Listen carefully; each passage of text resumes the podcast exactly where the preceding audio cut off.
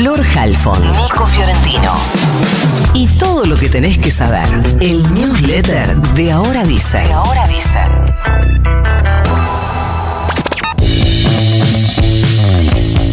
Semana mucho, muy importante para el gobierno de Javier Milei, que tiene eh, varias paradas y con expectativas a cumplir, sobre todo con los sponsors del gobierno, básicamente los grandes empresarios que hoy son el principal sostén del presidente. Una de esas paradas decisivas será comprobar si mañana consigue o no hacer, hacer eh, sesionar a la Cámara de Diputados. Todo indica que sí.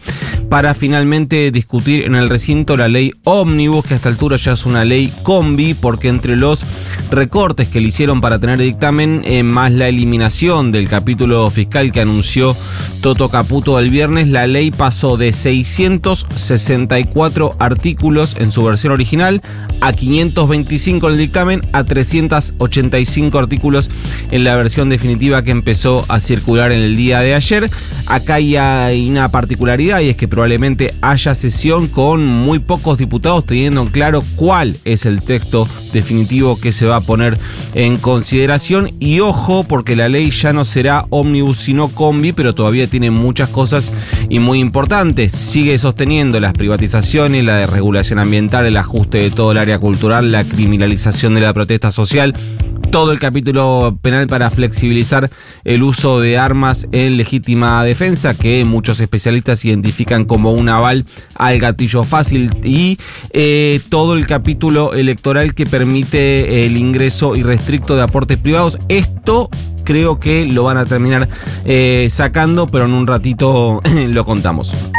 No es que no mencioné las facultades delegadas porque me las olvidé, sino porque justamente quería tratarlas aparte, que es lo que está viendo en un sector de la oposición, que el gobierno irá por la vía del decreto para avanzar en muchas de las cosas que está sacando la ley para que otro sector de la oposición los acompañe. ¿Cómo lo va a hacer? Bueno, lógicamente con las facultades delegadas que siguen ahí por un año extendible por otro año con aval del Congreso, con una novedad en la versión que les mandaron a la oposición eh, amable en el día de ayer les bajaron de 9 a 7 las facultades delegadas.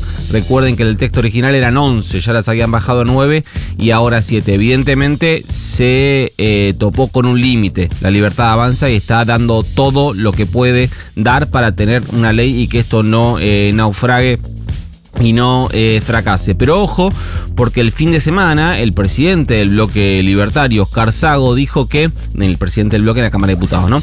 Dijo que evaluaban volver a la redacción original de dos años de delegación de facultades prorrogables por otros dos años, es decir, la totalidad del mandato con el Congreso delegando su rol al Ejecutivo. Yo no sé si es que no quieren la ley o que están viendo una peli rarísima, pero siento que si el gobierno no tiene ley esta semana se va a complicar mucho, me parece que la va a tener.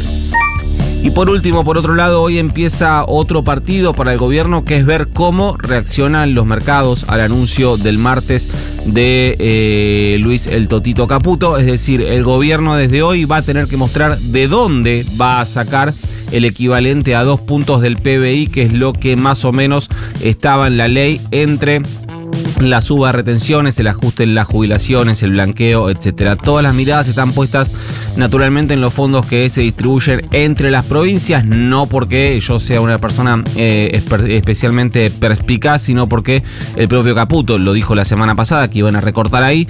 Son más o menos 5.200 millones de dólares los que tienen que generar con nuevos ingresos, es decir, subiendo impuestos que no van a poder si no es por ley.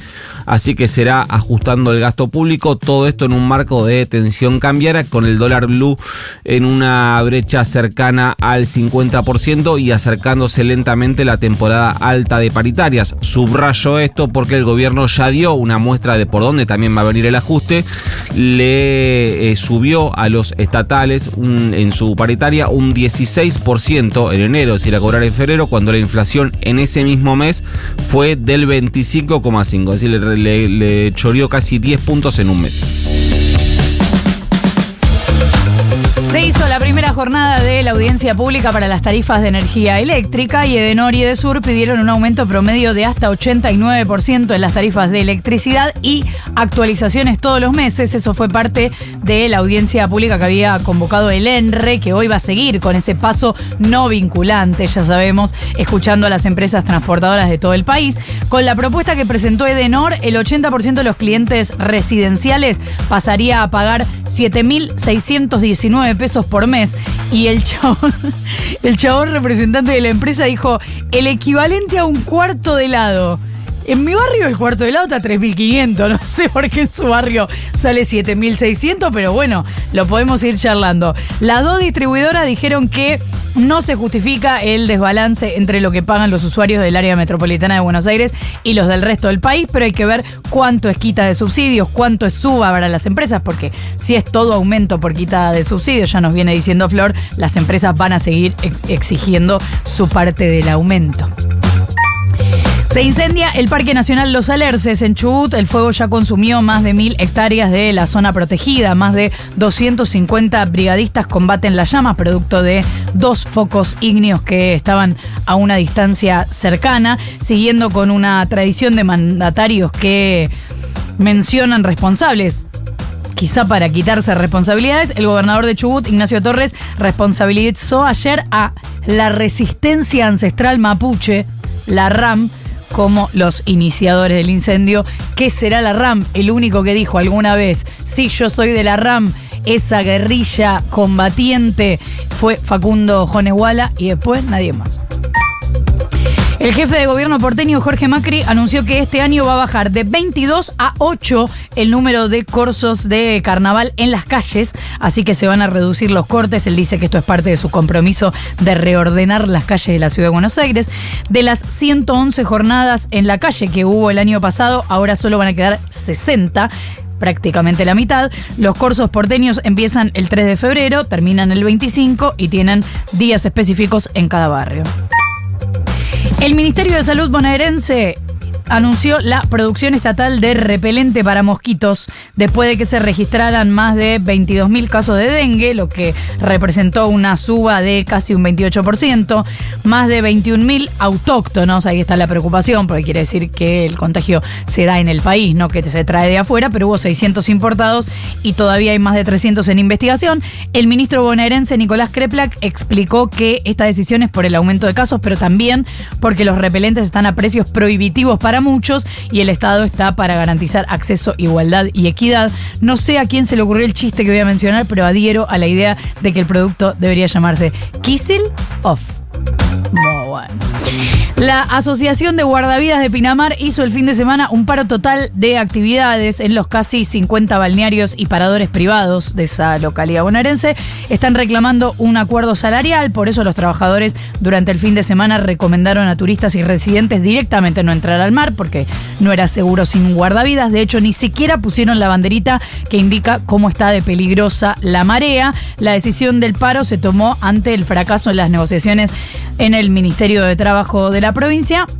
Y obviamente se hace ahora porque en esta época es la única en la que pueden hacer visible la negociación. Mandamos el newsletter. Mande nomás. Bueno, se va. You've got mail.